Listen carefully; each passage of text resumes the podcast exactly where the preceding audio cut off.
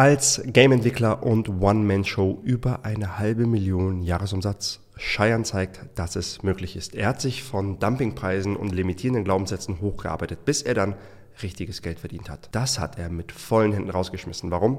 Weil er sich nicht als eine Person identifiziert hat, die Geld verdient und mit dem Geld umgehen kann. Darüber sprechen wir in diesem Interview. Außerdem erzählt Cheyenne, wie er Coding und Games zusammenbringt, um Apps mit Gamification Schwerpunkt zu bauen.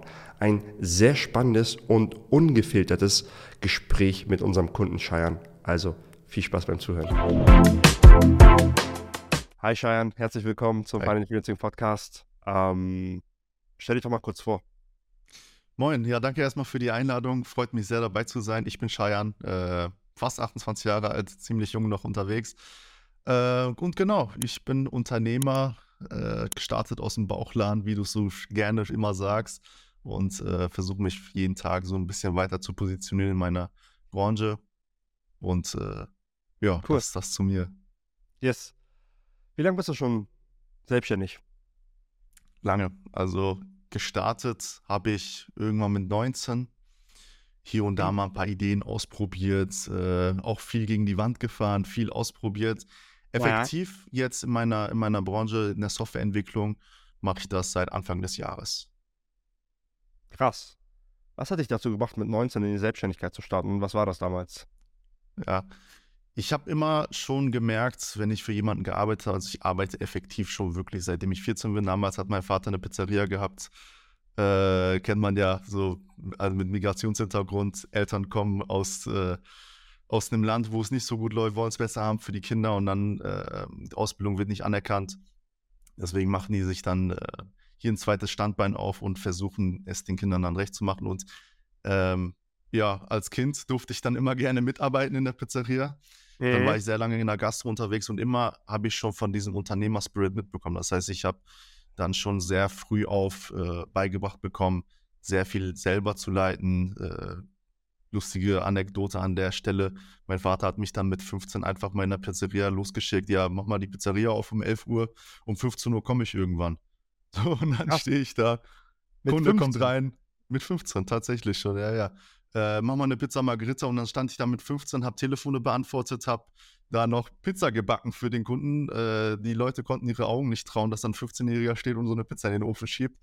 Und ich glaube, das wurde mir so ein bisschen früh in die Wiege gelegt, dass ich immer mein eigenes Ding machen wollte. Cool. Wie heißt die Pizzeria? Gibt's die noch? Nee, schon lange nicht mehr. Die haben wir vier Jahre später verkauft. Und dann habe ich einfach mal gejobbt und äh, habe ich irgendwann mit 19 oder 20 war das, habe ich meine Ausbildung begonnen. Damals noch bei der Telekom als IT-Systemelektroniker ist im Prinzip derjenige, der dann rausfährt und den Anschluss schaltet. Mhm. Ähm, was aber nur dahin war, dass ich erstmal einen Plan B habe. Dass ich irgendwas in der Tasche habe, dass ich eine Ausbildung in der Tasche habe. Aber dann habe ich irgendwie nach einem halben Jahr mir eine Genehmigung eingeholt und habe direkt meinen ersten Online-Shop gebaut und äh, da versucht, ein paar Produkte zu verkaufen. Und ich war schon früh dabei und auch früh mit dem Plan, dass ich mich irgendwann zu 100% selbstständig machen will. Verstehe. Also sehr früh mit Selbstständigkeit ähm, in Kontakt gekommen, einfach wegen deiner Eltern, wegen der Family. Und dann, um was Sicheres als Backup zu haben, IT-Systemkaufmann, war das? Elektroniker, genau. Äh, Elektroniker. Und währenddessen, war das währenddessen oder danach, dass du dann angefangen hast, Online-Shops zu machen? Da hatte ich die Ausbildung gestartet. Ein halbes Jahr danach habe ich dann, man musste sich damals so eine Genehmigung holen vom Ausbilder, dass ja. man quasi neben der Arbeit was machen darf, nebenberuflich. Viele haben dann noch einen Nebenjob gemacht, wo sie dann irgendwo noch Kellnern waren oder äh, ausgeliefert haben. Ich habe dann gedacht, komm, ich mache mir einen Online-Shop. Der hat jetzt nicht so viel, also ich hatte gar keine Ahnung von irgendwas. Ich wusste mhm. nicht, was SEO ist. Ich habe einfach gestartet, irgendwelche Produkte genommen, äh, die wir vom Laden noch hatten. Und dann habe ich äh, damals noch orientalische Lebensmittel online verkauft. Ja. Und äh, da kamen auch irgendwie zwei, drei Bestellungen pro Monat rein. Nichts Wildes. Und da habe ich mich gefreut über jeden Kauf, der kam, noch selber dann alles verpackt. Und äh, da ging es dann richtig los. Wie alt warst du da? Da war ich gerade 19 oder 20 um den Dreh. Krass. Also hast du echt so eine, so eine tiefe unternehmerische Ader, die dann so die ganze Zeit in dir in dir so gepocht hat, dass du gesagt genau. hast, okay, verkauft. Wie sind die Leute auf die Seite gekommen? Ähm, ich habe die Seite, um ehrlich zu sein, einfach gestartet und gehofft, dass Leute draufkommen. Also ich habe mich gar nicht damit bemüht. Ich habe eine Facebook-Seite geöffnet, da einfach mal ein bisschen äh, Leute quasi damals ganz einfach Freundschaft hinzufügen und dann Nachrichten schreiben, äh, Beiträge verfassen und da gab es ja auch Face, also Instagram war da noch nicht so stark. Facebook war das Stärkste, was es am Markt gab. Und darüber habe ich es gemacht. Auch mal ab und zu ein paar Facebook-Ads probiert. Mhm. Ähm, aber das war alles viel mehr ähm, Trial and Error. Gucken, was funktioniert. Krass. Ja. Und wie waren deine nächsten Jahre dann so, bis, bis wir uns kennengelernt haben? Fast forward. Was ja. hast du dann in der Zwischenzeit gemacht in dieser Zeit? Ähm, auch sehr viele kleinere Dinge. Also ich habe hier und da mal immer wieder Ideen gehabt. Ich bin ein sehr kreativer Mensch. Das heißt, ich kriege sehr viele Ideen, möchte sehr viel machen und sehr viele Kenntnisse erlangen mhm. und äh, verfolge diese Sachen auch in verschiedenen Bereichen. Ich hatte auch ne, ein gescheitertes Ding, also das war sozusagen der Nachfolger nach der Ausbildung. Da habe ich ein äh, Geschäft, ein lokales Geschäft aufgebaut, viel reingesteckt. Äh, Alleine? Rede, kurzer Sinn. Äh, zusammen mit meinem Vater auch. Mhm. Aber ich war dann der Haupttreiber dafür. Und lange Rede, kurzer Sinn komplett gescheitert, das Ding. Also, die ja. haben eine kleine Exit-Angebot von jemandem bekommen. Am Ende des Tages kein Geld gesehen, so naiv wie man war, GmbH, aber trotzdem Krass. privat verbürgt. Das heißt, noch mit einem Haufen Berg an Schulden rausgegangen. Mhm. Und das hat mich dann quasi die nächsten Jahre begleitet. Was dann auch, glaube ich, am Ende des Tages der Antrieb für mich war, dass ich mir diesen Skill, dieses Hobby, was ich schon vorher hatte, mit der Softwareentwicklung, dass ich mir diesen Skill dann wirklich professionalisiere und damit dann wirklich anfange, Geld zu verdienen, damit ich diese Schulden wegkriege. Hm, spannend. Und Softwareentwicklung hast du dir selbst angeeignet immer? Ja, also ich entwickle im Prinzip auch schon seit der Jugend mal mehr, mal weniger als Hobby. Ich habe damals angefangen mit ganz einfachen Mods für Spiele entwickelt.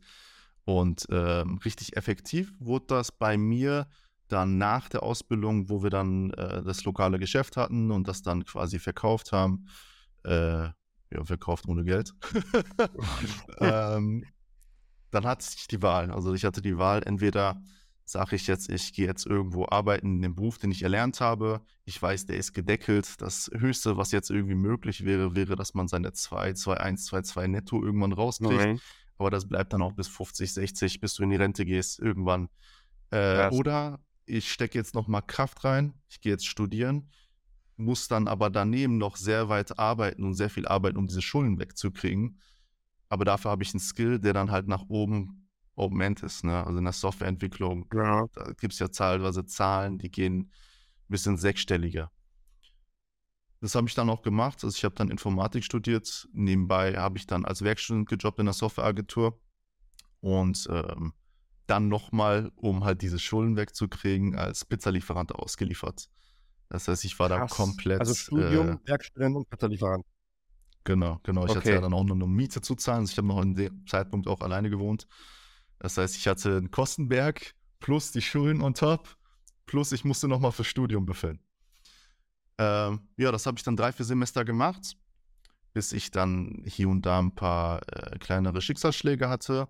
Und dann musste ich mich entscheiden, okay, ich muss jetzt das Beste aus der Situation machen. Ich kann jetzt nicht irgendwie da äh, irgendwie mich in der Situation vergraben, sondern einfach wirklich nach vorne gucken, was kann ich jetzt machen. Habe ich das Angebot bekommen von der Softwareagentur, dass ich in Vollzeit reingehe und das Studium als Fernstudium nebenbei mache. Habe ich dann auch getan, habe ein sehr gutes Gehalt bekommen auch. Und äh, das war eigentlich auch die beste Entscheidung, weil viele sehen halt diese Hindernisse, die sie auf dem Weg kriegen, als Probleme. Ich sehe das eher als eine Chance für den weiteren Weg. Und, ähm, und da kam ich dann auch effektiv in die Berührung, was überhaupt möglich ist mit der Softwareentwicklung, wenn man das dann freelanced. Ich war trotzdem gebunden. Ich konnte jetzt kein großes Risiko eingehen und mich dann direkt äh, selbstständig machen sondern ich musste halt diesen Berg, der wurde halt immer weniger, immer weniger. Ähm, ich hatte dir auch dann irgendwann 2020, glaube ich, geschrieben, da bin ich irgendwann auf dich äh, aufmerksam geworden, habe ich irgendwann 2021 nochmal geschrieben, hey, bald bin ich soweit, bald bin ich soweit. Bis Ach, es dann ja dieses Jahr. Die Schulden bezahlt? Immer ja, noch? da habe ich aktiv noch die Schulen bezahlt, genau, da habe ich alles Krass. abgetragen. Ich habe dann nebenberuflich noch ähm, gefreelanced, ein bisschen Aufträge hier und da gemacht. Ich glaube, den ersten Shopify-Shop, den ich verkauft habe, war für 400 Euro. Und äh, dann habe ich irgendwann deine Videos gesehen und habe gesehen, okay, ich verkaufe mich eigentlich zu günstig. Ja. Und ich konnte mit den Free-Tipps teilweise Sachen schon ein bisschen hebeln, mhm. bis ich dann, ich glaube, das war 2021, hatte ich meinen ersten großen Auftrag. Also als Vergleich, vorher, mein größter Auftrag war vielleicht bei 1500 Euro. Und dann wurde ich eigentlich angefragt von einem Bekannten, dass ich mal ein Angebot überprüfe für einen, für einen anderen Bekannten von ihm. Das war so eine, so eine Eventagentur. Und ähm, die hatten ein Angebot vorliegen, 60k. Und ich habe dann die Position bin ich durchgegangen und das Angebot war teilweise sehr, sehr groß gefächert. Würde ich heutzutage vielleicht auch so schreiben. Aber damals habe ich dann gesagt, okay, hm, das könnte man so machen, das könnte man so machen. Ich habe das Angebot runtergebracht auf 30, dass sie dann nochmal reingehen. Und dann sagte der zu mir, ey du, du bist so sympathisch, kannst du das nicht für mich umsetzen? Und ich dachte so, ja, klar, also mache ich gerne, ne? So, und das war dann mein erster großer Auftrag. ne? also, es war halt für mich auf einen Schlag 30k, natürlich Steuern abgezogen und so weiter und so fort. Aber ich dachte mir, okay, vorher war es für mich gar nicht in Erwägung, dass ich überhaupt solche, äh, ja. solche, solche Margen erreichen kann. Und dann war auf einmal so eine große Summe da am Start, wo ich mir gedacht habe, okay, ich beschäftige mich da jetzt noch tiefer rein. Ja. Wo, und, woher äh, kam das, dass, dass, ähm, dass solche Beträge so out of reach waren, nenne ich das mal für dich? War das dein das Umfeld? War das das Upbringing? War das, dass du vielleicht mitbekommen hast, wie schwer deine Eltern Geld verdienen in der Pizzeria? Was hat dazu beigetragen? Ich glaube, eine Mischung aus allem, weil wenn man so überlegt, ich habe halt, wo ich da mit 14 gearbeitet habe, ich 2 Euro die Stunde verdient. Vor meinem Vater so 2 Euro die Stunde. Genau. Und ja. damals gab es auch diese ganzen Geschichten mit Mindestlohn und alles auch gar nicht. Das heißt, ich habe in der Pizzeria, wenn ich bei einem Fremden gejobbt habe, auch 6, 7 Euro die Stunde verdient. Das hat ja. sich immer weiter gesteigert. Und äh, für mich waren dann hier, wenn man da so 1,7 netto verdient, war für mich viel. Ja. Äh, ähm, das hat sich dann halt immer mit der Zeit gesteigert. Mm, ja, bis zu dem Punkt, da können wir ja gleich nochmal drüber kommen, wo ich dann halt diese 30k gesehen habe. Und da hat mir auch noch das Money Mindset gefehlt, so ein bisschen, wovon du auch immer gerne redest. Das ist 30k, aber ich weiß noch gar nicht, wie ich mit dem Geld umgehen soll. Das heißt, diese 30k waren genauso schnell auch wieder weg. Krass. So. Da stehe ich mit dem nächsten Problem da. Steuern. Habe ich natürlich nichts zurückgelegt dafür. Was hast du denn gemacht? Also, ist ja natürlich dir überlassen, aber wie, wie hast du es geschafft, 30k los Konsum pulverisieren. Konsumgüter, Konsumgüter. Also ich hatte Krass. damals wirklich noch gar keinen Respekt vor Geld. Ich habe natürlich einen großen Teil auch, äh, also ich habe meine Schulden komplett abbezahlen können dadurch auch. Geil. Beziehungsweise diese Restsumme, die dann halt noch übrig war. Und dann hatte ich roundabout noch ungefähr um die 6, 7K übrig. Und davon habe ich mir halt wirklich Konsumgüter geholt. Nee, Alter. Also ganz stumpf. Mhm. Ähm, ja. Und an und so gar nicht gedacht. Bitte? Und an Steuern und so hast du gar nicht gedacht, dass du so denkst, stopp mal, diese 30k gehören nicht mir, sondern ich habe immer so, bei jedem Geld, das ich einnehme, sage ich immer, also damals das Freelance jetzt natürlich was anderes, weil ich Mitarbeiter habe und ganz anderen Kostenapparat, aber da dachte ich immer, die Hälfte davon gehört nicht mir. Ich hatte immer ja. so eine Paranoia. Ich habe immer gesagt, die Hälfte davon gehört nicht mir. Punkt. Mach ich mittlerweile auch. Also Unterkonto direkt von ja. jeder Einnahme, die kommt, zack, 50% rüber. Am Ende ja. des Jahres, wenn ich was über habe, natürlich geil. Aber ja. Früher habe ich halt gar nicht daran gedacht. Also ganz blauäugig, ganz naiv in den Tag gegangen. Ja, wie hat sich das angefühlt, als so ein 30k-Offering dann durchging und du, du so einen Auftrag bekommen hast? Was hast du empfunden? Ja, wie hat sich das angefühlt? So ein bisschen Stolz, Glück, weil bis zu dem Zeitpunkt war immer, okay, es geht alles schief. Und mhm. jetzt geht es gerade voran. Das ist gerade der Start, dass es wirklich nach oben geht. Ähm, und das war dann auch so ein bisschen der Pitfall, wo ich dann richtig dick reingetreten bin, dass ich das nicht genutzt habe, um quasi weiter voranzugehen, sondern ey, 30k sind jetzt da und äh, ich kann mich jetzt erstmal ausruhen. Ich habe es geschafft, in Anführungszeichen. Und das war dann der größte Fehler. So, Rückblickend, was glaubst du hat dazu geführt, dass das der Pitfall war und dass du so eher dazu, dass dich das eher träge und langsamer gemacht hat, anstatt dass das eine Flamme entzündet hat, die dann von dort aus noch schneller und größer wurde? äh, das fehlende Mindset. Also ich habe halt vorher immer klein gedacht und auf einmal kommt so eine Summe. Das mhm. ist ja mhm. das gleiche wie mit den ganzen Lottogewinnern. Die wissen gar nicht, ja, wie man Mann. mit dem Geld umgeht. Und äh, auf einen Schlag kriegen die so eine Summe. Aber dann geht das Ganze auch ganz schnell nach hinten los. Also kann es zumindest nicht bei allen Ausnahmen bestätigen, die Regel. Aber ja. das war so ein bisschen das Problem.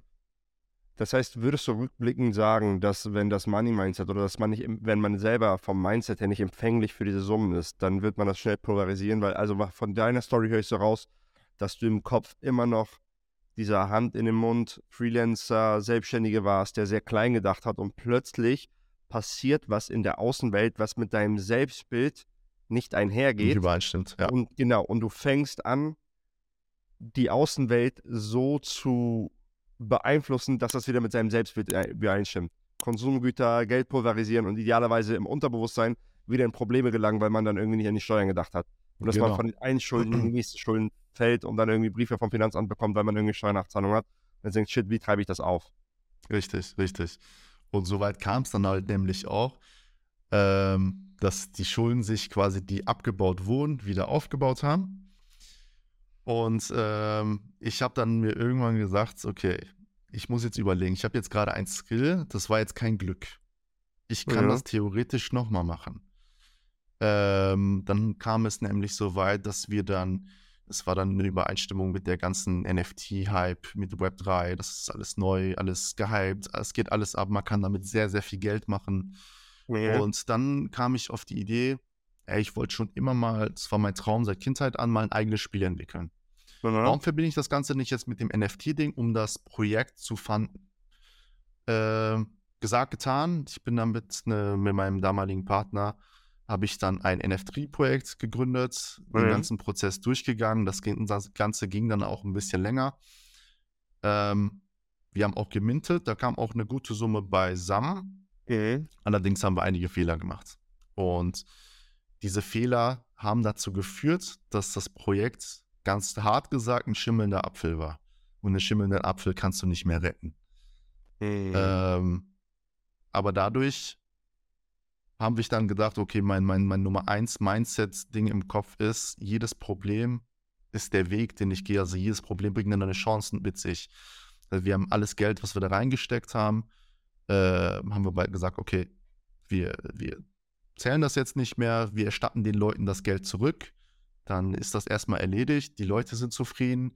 Wir müssen kein schlechtes Gewissen haben, dass wir jetzt irgendwelchen Leuten Geld abgezogen haben oder ähnliches. Das passiert ja ohne Ende in NFT-Projekten. Die Leute ja, ja. starten NFT-Projekte, ach, sehen, merken, okay, das, das, das läuft nicht so, wie wir das geplant haben und äh, stecken sich das Geld trotzdem ein. Und die ja. Leute, die dann gekauft haben, sind dann die blöd. Habe ich gesagt, nee, für mich ist Moral ganz wichtig.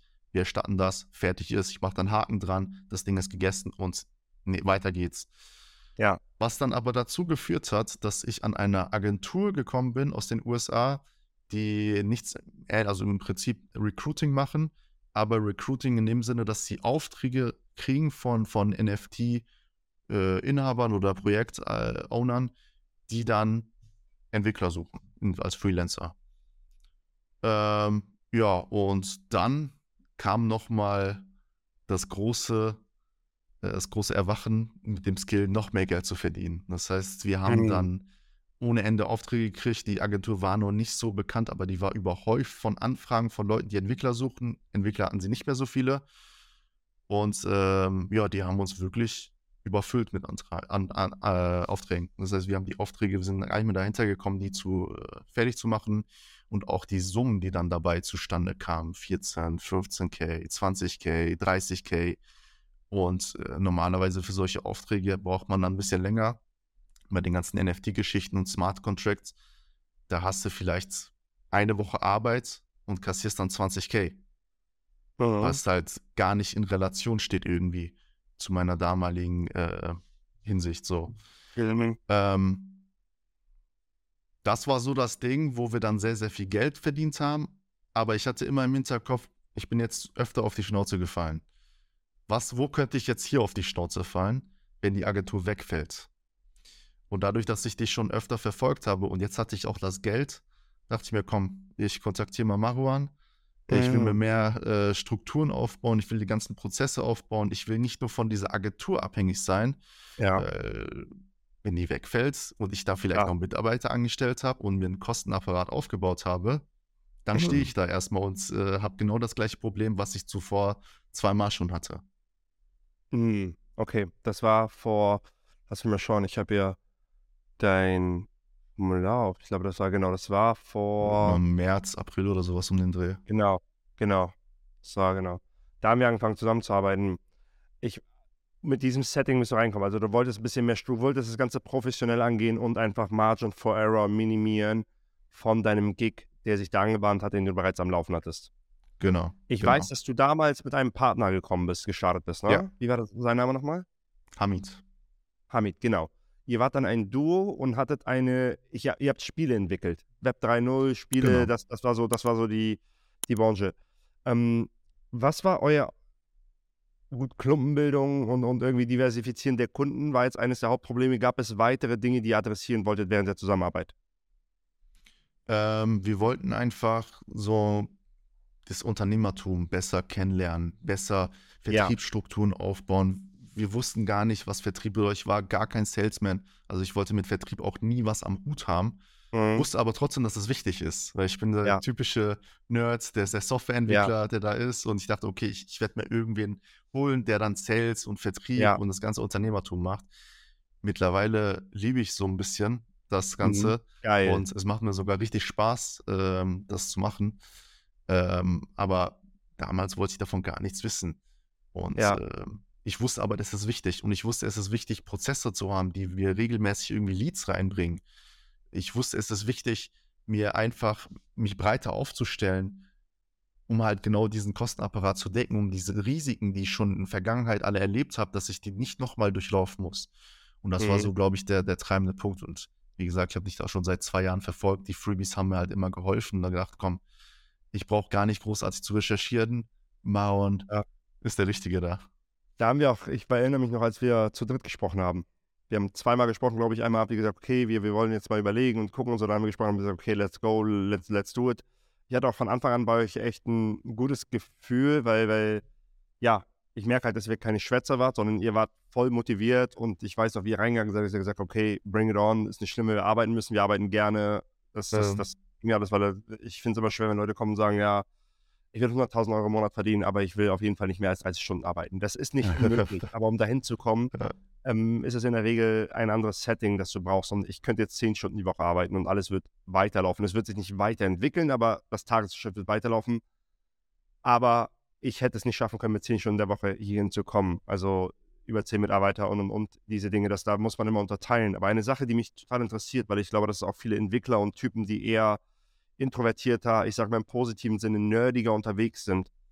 Wie hast du aus einer Sache wie Sales, so dass du gesagt hast, das ist eine Sache, die, mit der ich nichts zu tun haben wollte, zu einer Sache, die mir schon fast Spaß macht. Für jemanden, der jetzt zuhört, gibt es da Faktoren? Vielleicht sagst du, ich dachte immer, man muss pushy und extrovertiert sein, um Sales gut zu machen. Ich merke, dass ich das auf meine eigene Art und Weise anders kann. Was, was war da so die Secret Source, die, die bei dir den ähm, Knopf gedrückt hat, sage ich mal? Ähm, ich glaube eher, dass ich halt vom Kopf einer bin, der sehr viele Sachen lernen möchte und sehr viel, also meine Comfortzone komplett verlassen möchte. Auch wenn es, es ist, es ist komfortabel, das, das sagt schon der Name, aber ich möchte da rausgehen und mir Sachen vor allem selber aneignen. Und äh, ich glaube, das Wichtigste in dem Sinne, dass ich gesagt habe, irgendwann, ey, ich lerne jetzt selber Sales, ich, ich werde mir die ganze, das ganze Wissen jetzt selber aneignen, ist, weil ich äh, gedacht habe, ich möchte von niemandem abhängig sein. So. Ähm, das war einer der größten Probleme, was mich gehindert hat an meinen Vorhaben, dass ich immer Leute brauchte, die mir Ja. gewisse ähm, Funktionen im Unternehmen gebracht haben. Und ohne die ging nichts. Und da war ich dann halt klassisch mit der Agentur. So, ich war abhängig von denen. Ich Ja. wollte in die Unabhängigkeit. So, und da habe ich gesagt, es geht nur, wenn ich mir äh, komplett aus meiner Komfortzone rausgehe und Sales selber das ganze Wissen beibringe, die Prozesse und Strukturen selber aufbaue. Ich kann es irgendwann auslagern, äh, wenn ich damit nichts mehr am Hut haben möchte, aber ich muss es wissen als Unternehmer. Und das war so der schlagende Punkt für mich. Und dadurch, dass ich introvertiert war und jetzt Richtung extrovertiert gehen muss, sage, komm, ey, ich bin Unternehmer, ich muss das jetzt tun und da gibt es jetzt keinen äh, kein Weg aus. Geil. Also der Schmerz der Abhängigkeit ist irgendwann größer geworden als der Schmerz des äh, durchs Feuer gehen, sage ich mal, und sich Sales einfach aneignen. Genau. Mhm. Verstehe. Cool. Wie sieht es jetzt aus? Also fast forward jetzt bestimmt ja sechs, sieben Monate der Zusammenarbeit. Wie sieht deine Selbstständigkeit jetzt aus? Ähm, ich glaube, du bist nicht mehr mit Hamid unterwegs, wenn du da mitteilen genau. möchtest, warum wir dazu, weil ich glaube auch, wie ihr sagt, das, also schätze ich euch auch, ihr habt es auch total cool und vernünftig gemacht. Das war jetzt ja. irgendwie nicht, dass ich sehr merkt habe, sondern ich sage, ey, das ist auf einer coolen Ebene. Wir sind ein bisschen getrennte Wege. Wie sieht es jetzt aus? Hast du Mitarbeiter? Wenn ja, wie viele? Was machst du für welche Kunden? Auf welcher Umsatzhöhe bewegst du dich gerade und wo warst du vor der Zusammenarbeit? Ja, klar. Ähm, ja, mit Hamid, also wir kennen uns halt schon seit der Ausbildung, das ist halt eher eine Freundschaft und wir haben irgendwann gemerkt, komm, das Business schadet unserer Freundschaft, deswegen genau, äh, genau. macht jeder sein eigenes Ding. Ähm, das dazu. Vor der Zusammenarbeit mit dir, äh, wie gesagt, da gab es nur die Agentur, mal diesen 30k-Auftrag und ähm, ja, wir waren also bei einer Flughöhe, also keine planbaren Umsätze, 20, 30k Monate. Also war schon relativ gut, nur halt alles sehr, sehr unplanbar, mhm. unregelmäßig, alles nur von einem, einer Quelle. Und ähm, ich glaube, im Juni hatte ich meinen Rekordmonat von 55k. Cool. Und da kam dann halt wieder das Problem, dadurch, dass ich dann aufbauende Monate hatte, immer weiter, habe ich den Respekt vor Geld verloren wieder. Also ich hatte diesmal den Fehler, den ich vorher hatte mit den Steuern, den habe ich nicht nochmal gemacht. Das heißt, das Geld ja, habe ich immer zur Seite gelegt, aber gefühlt war von dem Geld trotzdem nichts übrig. Was hast so. du gemacht? Hast du eine Porsche geholt? Nein, ich, ich, ich habe nicht mal ein Auto, das ist das Problem. Also ich habe irgendwie ähm, der nächste Monat, der dann halt war, auf, also der Juli, war dann halt ein richtiger Einbruchmonat, weil genau der Fall ist eingetreten, die Agentur ist weggefallen, da gab es viel zu viele Entwickler, die Leads waren sehr unqualitativ. Das heißt, damit konnte man nicht mehr rechnen. Das heißt, gleichzeitig ja. unser größtes Einkommensquelle ist weggefallen. Ja.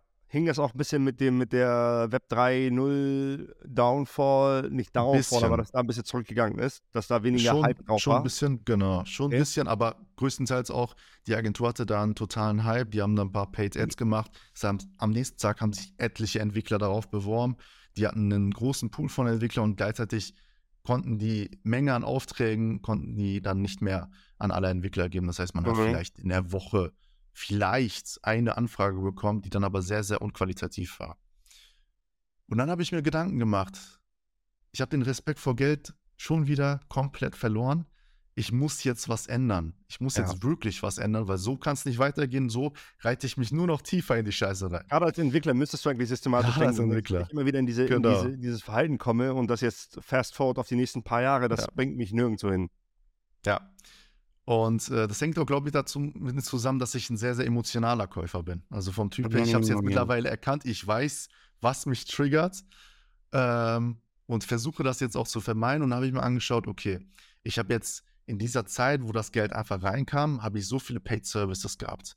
Also es gibt ja ohne Ende Abo-Services, Abo-Modelle. Ich habe äh, SEMrush geholt für SEO, obwohl ich SEO gar nicht richtig aktiv betrieben habe. Und da ging dann monatlich schon wieder, keine Ahnung, das Abo 100, 130 Euro weg. Mhm. So, alles mal aufgelistet in der Liste und gesehen, ich habe ein festes, festen Kostenapparat festhalten von 6K im Monat, die nur an Abos weggehen. Krass. Also alles also glaub, gekündigt. den Leuten nicht mal ran. Ja, alles gekündigt, alles geschaut, was ich überhaupt wirklich brauche. Am Ende war ich bei unter 1000 Euro. Ja. So, das war so der erste Schritt. Der zweite Schritt war wirklich für mich, dass ich mir gesagt habe, ey, ich nehme mir nicht einfach alles raus aus, aus der Firma an Geld, was ich überhaupt brauche, sondern ich zahle mir ein festes Gehalt, yes. muss mit dem Gehalt klarkommen und der ja. Rest bleibt in der Firma. Ich kann oh. auch nicht zum Arbeitgeber sagen, ey, ich will mehr Gehalt, nur ja. weil ich jetzt gerade mehr Kosten habe. Ja. Ähm, und das war so ein bisschen für mich, dass ich dann einen Monat hatte, wo ich dann wirklich am Tiefpunkt war, wo ich dann schauen musste, ich bin jetzt wieder runtergefallen. Das nächste Mal passiert mir das sicher nicht. Und das war so, wo es Klick gemacht hat bei mir. Und äh, der darauffolgende Monat kam dann ein richtig geiler Auftrag rein, ähm, wo ich dann halt wirklich ähm, nochmal Neustart hatte. Mhm. Auch die Monate danach äh, fahren halt wirklich gut. Also ich verbessere mich jetzt gerade mit jedem Monat äh, immer weiter höher. Das Gute war halt auch, dass ich schon wusste, dass irgendwann diese Agentur wegfallen würde. Das heißt, yeah. ich habe mich aktiv darauf vorbereitet und die ganzen Strukturen halt nebenbei aufgebaut, äh, auch weiter vorangekommen im DBO-Programm. Und dadurch musste ich halt nicht lange in so einer Durstphase sein und konnte ja. direkt im nächsten Monat dann alles aktivieren und äh, wieder, mhm. wieder neu starten. Das heißt, du hast antizipiert, dass der Hauptkunde wegfallen wird und hast währenddessen Systeme, Strukturen aufgebaut, Leads und neue Kunden abgeschlossen. Stand jetzt, wie viele bist du alleine? Ich bin alleine, ja. Beziehungsweise und ich habe jetzt ähm, zum, zum Dezember neuen Mitarbeiter eingestellt für cool. Assistenz. Alle Aufgaben Geil. abgeben einfach. Cool. Und ich habe jetzt auch jemanden für die Buchhaltung und Backoffice Controlling, dass ich damit jetzt gerade gar nichts mehr machen muss. Und stand jetzt auf welcher Umsatzhöhe bist du monatlich alleine? Äh, ich werde voraussichtlich den Dezember mit 90k abschließen. Krass. Wow. Richtig cool. Was ist geplant für 23? GmbH gründen auf jeden Fall. Ähm, und diesmal auch den, nicht den Fehler machen, dass ich mich privat verbürge überall, äh, sondern ja. GmbH bleibt GmbH. Am genau. besten dann halt auch mit dieser ganzen Holdingstruktur. Ja. Ähm, ansonsten will ich, also ich bin jetzt dieses Jahr auf einer Flughöhe von fast äh, 500k. Und ich will für 23 auf jeden Fall über eine Million kommen. Geil. Was glaubst du, wie, wie, wie wird deine Teamgröße sein, um darauf zu kommen im nächsten Jahr? Ähm, ich habe früher immer gedacht, ich brauche sehr viele Leute, um so eine Summe zu erreichen. Ich versuche mir zwei bis drei wirklich A-Player zu suchen. Ja. Vollzeitentwickler, den ich auch, die ich auch gut bezahle. Yes. Und nicht irgendwie, die kriegen ihr Einstiegsgehalt und fertig, sondern wirklich ja. gute Entwickler. Und ich denke, damit werde ich das vermutlich sogar überschreiten. Also ich meine, im, im Gespräch bei uns, da hatten wir ja die Ziele abgesteckt, da sagte ich, ja, mit, mit 20, 30k planbar pro Monat wäre ich schon zufrieden. Ja. Und da sagt so, nee, Cheyenne, weißt du was, wir setzen das jetzt auf 100k. Ja. Und was ist passiert? Ich habe es jetzt halt im Dezember fast erreicht. So. Ja, das ist richtig spooky, was man erreichen kann. Wichtig, wenn, wenn das einmal, wenn das einmal sagt und man dahin und natürlich auf die Tools und diese Systeme hat, dahin zu kommen, ist das krass, was auch spannend ist. Viele überschätzen immer, wie viele Leute sie brauchen, um auf eine Million zu kommen, weil ich denke immer so, wenn jemand 15 Leute hat und eine Million macht, es bleibt nicht super viel. Geht auch ganz viel weg. Genau, und ähm, dieser Schwanzvergleich, wie viele Mitarbeiter man hat, man muss da echt aufpassen. Mir passiert das immer noch, weil ich sage, ja, wir haben ein Team von so und so, finde das ist cool, du hast viele Leute da, aber ich habe auch, das war ganz spannend, dass du das angerissen hast, ich habe jetzt auch lately die Erfahrung gemacht, ich bezahle lieber überdurchschnittlich und habe, mhm. weil wenn du 50% über Marktdurchschnitt zahlst, bekommst du eine Person nicht die 50% besser ist, sondern die dreimal besser ist oder viermal oder fünfmal den Output hat als Marktdurchschnitt. Und das ist halt das Spannende, das da passiert. Und besonders darauf gehen wir auch im DBO-Programm, bei dem du ja teilnimmst, auch darauf ein, dass ich immer so sage, ähm, besonders gute Leute haben auch Bock, irgendwie mitzuziehen, etwas mitzugestalten. Und das haben die halt, wenn die jetzt in deine jetzigen Phase reinkommen. Was sind das denn für Entwickler, die du suchst? Vielleicht an alle, die zuhören und Bock haben. ähm, genau, generell halt, ich suche halt keinen bestimmten Stack von Entwicklern. Mhm. Meistens ist es halt bei Agenturen, die sagen, okay, der muss das können, der muss das können. Ich suche eher Leute, die wie ich sind, als Entwickler damals in der Softwareagentur.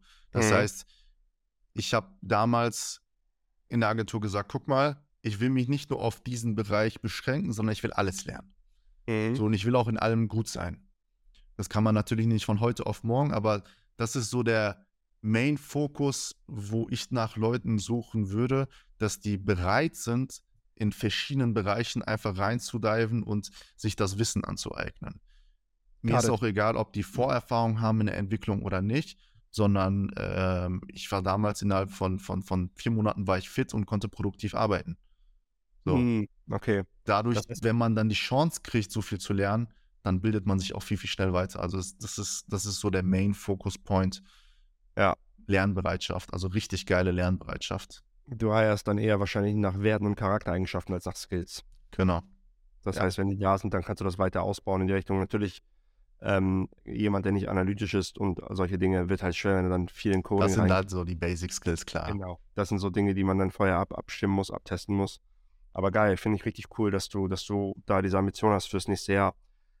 Ähm, ich kann mir vorstellen, dass viele Zuschauer interessiert. Du weißt, wir haben jetzt immer high-levelig über Entwicklung gesprochen, Web 3.0. Wer ist dein idealer Kunde? Wie kommt er zu dir und was bekommt er von dir? Welches Problem löst du von ihm? Und Äh, beschreib einfach mal deine Dienstleistung, wie das genau aussieht. Ja. Ähm, also ich habe ja bis vor, bis vor, zwei, drei Monaten habe ich ja noch Bauchladen gemacht. Das heißt, ich entwickle Apps, ich mache Web3-Entwicklung, ich mache mhm. Webseiten, ich mache Plattformen und so weiter und so fort. Äh, und das war auch, glaube ich, der größte, das größte Problem von mir selber, weil ich wollte mich nicht beschränken darauf, ich entwickle jetzt nur noch Apps oder ich mache jetzt nur noch Web3-Entwicklung.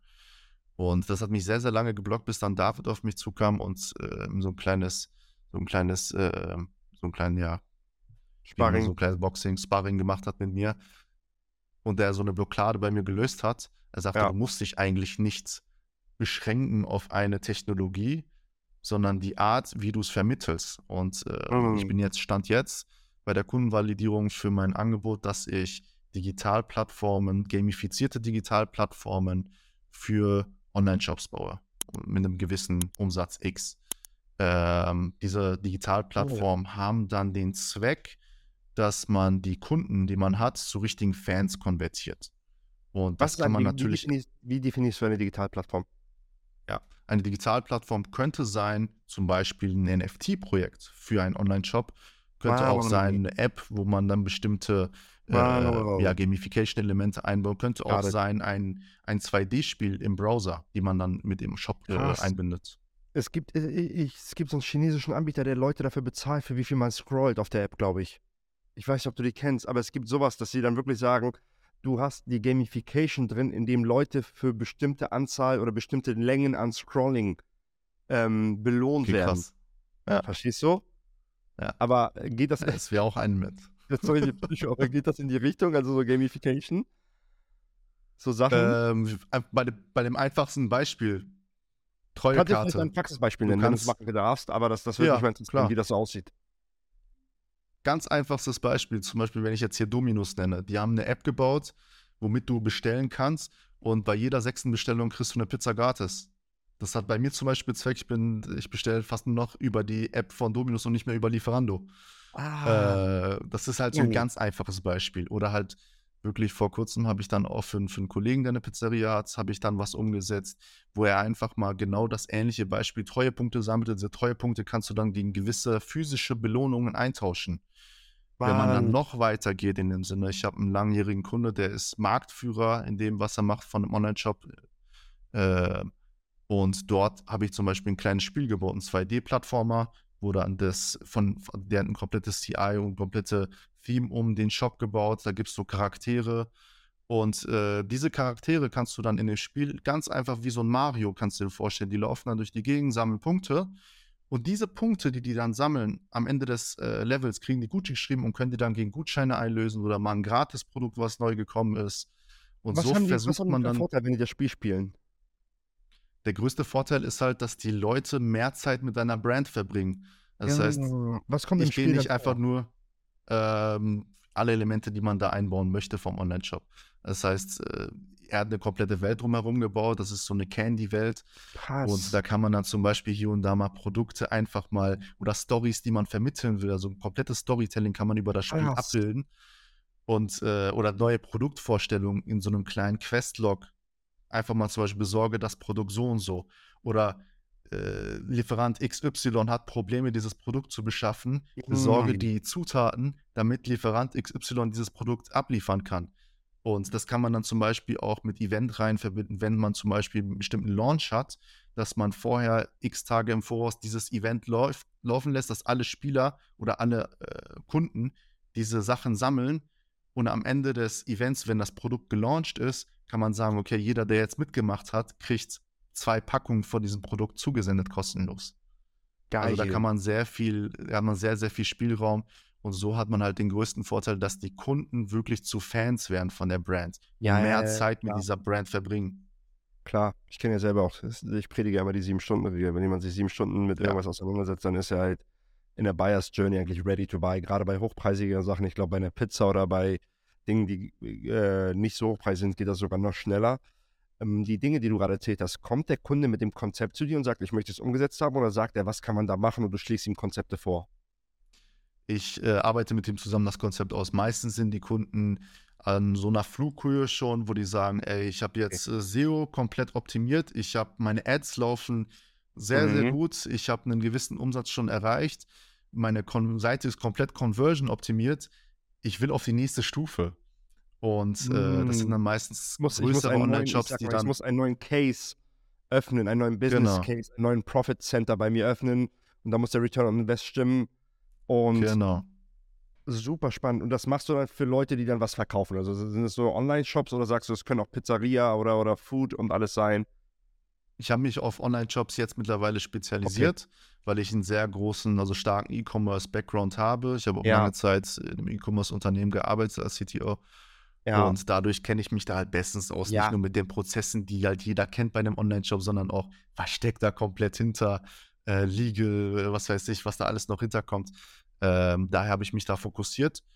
Aber mhm. man kann auch gerne für andere Bereiche mich anfragen und schauen, ob ich denen dann weiterhelfen kann oder nicht. Was ich bei Online-Shops auch spannend finde, ist alle Online-Shops, die ein Konfigurator, Do-it-yourself, solche Dinge, wenn, wenn ich mir jetzt so an es gibt ja Schmuckseiten, wo du dir selbst Schmuck machen kannst. Und richtig ja. geil wäre es, wenn man sich dann selbst Schmuck machen kann und User-Generated Content hat und die User eigentlich diesen Schmuck raten. Und irgendwie ja. Hall of Fame und das Most Rated Ding wird dann irgendwie in großer Anzahl produziert, sodass es günstiger als das äh, Unique Piece angeboten werden kann, das dann immer doch noch zusammengebastelt werden. Irgendwie, aber da kann man echt viel mitmachen, weißt du? Und dann ja. bekommt man irgendwie Badges, Novice Designer, so Designer, so Designer. Also da kann, genau. da kann man viele geile Sachen machen. Ja, das ist ja auch ein komplettes Gamification-Element. Also es gibt da zahlreiche Dinge, die man machen kann. Nicht alle machen Sinn bei bestimmten Shops, deswegen muss man halt okay. immer individuell schauen, welcher Bereich macht jetzt oder welches, welche Funktion macht jetzt für mich wirklich Sinn. Und da gehe ich dann halt okay. wirklich hin und berate die komplett zu 100 Prozent und schaue überhaupt, ob, ob Gamification in dem Fall überhaupt Sinn macht. Oder ich sage dann dem Kunden, ey, komm mal, du musst erstmal die Performance äh, von, von deinen Ads besser hochschrauben, bevor das überhaupt ja. wirkt. Ja, ja, Und äh, okay. da schauen wir dann immer gemeinsam drüber. Spannend. Wie kommst du denn in den Kundenstand jetzt? Ähm, ich habe sehr gute Erfahrungen mit TikTok gemacht tatsächlich. Spannend. Äh, das ist so mein Hauptvertriebskanal. Das heißt, ich gebe mein Wissen einfach kostenlos auf TikTok weiter. Mhm. Und äh, da haben sich teilweise schon Leute bei mir gemeldet, wo ich nicht mal wusste, dass die mich überhaupt auf TikTok verfolgen. Also ich, hab, ich bin mit dem Gewissen reingegangen, okay, TikTok eher die jüngere Generation. Mhm. Aber ich habe mal geschaut. Äh, in meiner Statistik folgen mir 20, äh, 2% über 50-Jährige. 2%, ich habe jetzt mittlerweile irgendwie 9000 Follower. Also, wenn diese, wenn diese 2% ja. schon teilweise Geschäftsführer von, von wichtigen ja. Unternehmen sind, dann habe ich ja mein Ziel schon erreicht. Ja. Und äh, teilweise haben sich ja echt hochkarätige Leute darüber gemeldet. Krass. Das ist so mein Hauptpoint und ja, also Content recycle ich dann auf, auf allen anderen Plattformen. Du machst Content auf TikTok, dann melden sich bei dir und dann gehen die in den Sales-Prozess, den wir so lernen. Genau, genau. Geil, super geil. Ich finde TikTok auch super spannend. Ich habe letztens teilweise, hat, ich mache die Sales Calls mittlerweile nicht mehr, aber Volkan hat einen Kunden letztens, dann einen Neukunden hat, äh, hat abgeschlossen und der hat gesagt, ich bin über TikTok auf euch aufmerksam geworden. Wo ich auch so dachte, krass. Ich dachte so, okay, DBO-Programm ist wahrscheinlich nicht so die Zielgruppe für TikTok. Habe ich mich doch wieder gehört. Das ist echt ja. spannend, was da auf dieser Plattform abgeht. Machst ja, du deinen ja, Content selber? Ich mache den aktuell komplett selber. Also ich drehe es selber, ich brainstorme Ideen selber. Ich habe jetzt das Ganze sogar ausgelagert, habe einen Cutter dafür, weil cool. die Zeit ich, ist, ich wollte nicht mehr ja. selber cutten. So, ja. Irgendwann, wenn man so überlegt, ja. ich drehe halt um, um, die 10, 15 Videos pro Woche und äh, poste dann teilweise zweimal am Tag, was da an Zeit aufgeht zum Cutten, alles um, ähm, ausgelagert. Yes, Kunde von uns, Finn, mit dem hatte ich auch ein Interview, der macht das auch ganz gut. Der macht es auch als Done-for-You-Service. Der hat es auch eine Zeit lang für mich gemacht. Jetzt decken wir viel davon intern ab, in-house ab, aber der macht es echt gut und äh, baut sich da in der Richtung seiner Agentur auf. Geil, auch nochmal so. Ich glaube, Levi macht das auch bei dem aus der DVO-Community, aber er ist da ein fitter Typ. Yes. Ähm, Cheyenne, wo können die Leute dich am besten kontaktieren, wenn die das jetzt spannend gefunden haben oder wenn du jetzt vielleicht ein smarter Zukunftsentwickler, Future-Entwickler, der vielleicht sagt, ich beherrsche das jetzt nicht alles super perfekt, aber ich habe Bock zu lernen, ich kann die Basics drauf. Mhm. Wo meldet man sich am besten bei dir, wenn man in Kontakt treten möchte? Tatsächlich am besten über Instagram.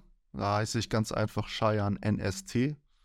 Ähm, Ansonsten immer gerne über LinkedIn oder über meine Website datlogic.de, D-A-T-L-O-G-I-C-D-E. Ähm, genau, das sind so meine Kanäle, wo ich eigentlich am persönlichsten erreichbar bin direkt. Bei mir hat man direkt einen Rat. Ähm, ich versuche immer allen an zu Leuten zu antworten. Falls nicht, kann man dann eben kurz ein Beratungsgespräch auch direkt bei mir buchen. Dann kann man da 15 Minuten quatschen und nächsten Schritte cool. besprechen. Nice. Das werden wir alles in den Show Notes verlinken. Ähm, gibt es eine Sache, die du Leuten mitgeben will, möchtest, die vielleicht dort waren, wo du warst? Bisschen Money Mindset, bisschen Unbeständigkeit. Wenn es eine Sache gibt oder irgendwas, was du jetzt an die Leute noch treten willst, zum Ende des Podcasts. Definitiv. Also ich habe ein Buch, was ich gelesen habe von Ryan Holidays, uh, The Obstacle is the Way. Ich kann das wirklich nur jedem empfehlen, weil das hat mir vor allem auch psychisch extrem weitergeholfen, da durchzukommen durch schwere Zeiten. Und ich glaube, jeder Unternehmer äh, kann das unterschreiben. Man hat keine einfache Zeit. Und deswegen also wirklich jedes Problem als neue Chance sehen und versuchen, die Chance, die rauskommt, äh, zu nutzen zum Positiven. Yes. Geil. Cool, Cheyenne. Also ähm, von meiner Seite auch danke für dein Vertrauen, ähm, dass du Teil der Community bist, dass du ein Kunde bist. Es macht super Spaß, mit dir zusammenzuarbeiten. Und yes, ich freue mich auf die weitere Zusammenarbeit. Ebenso. Danke dir.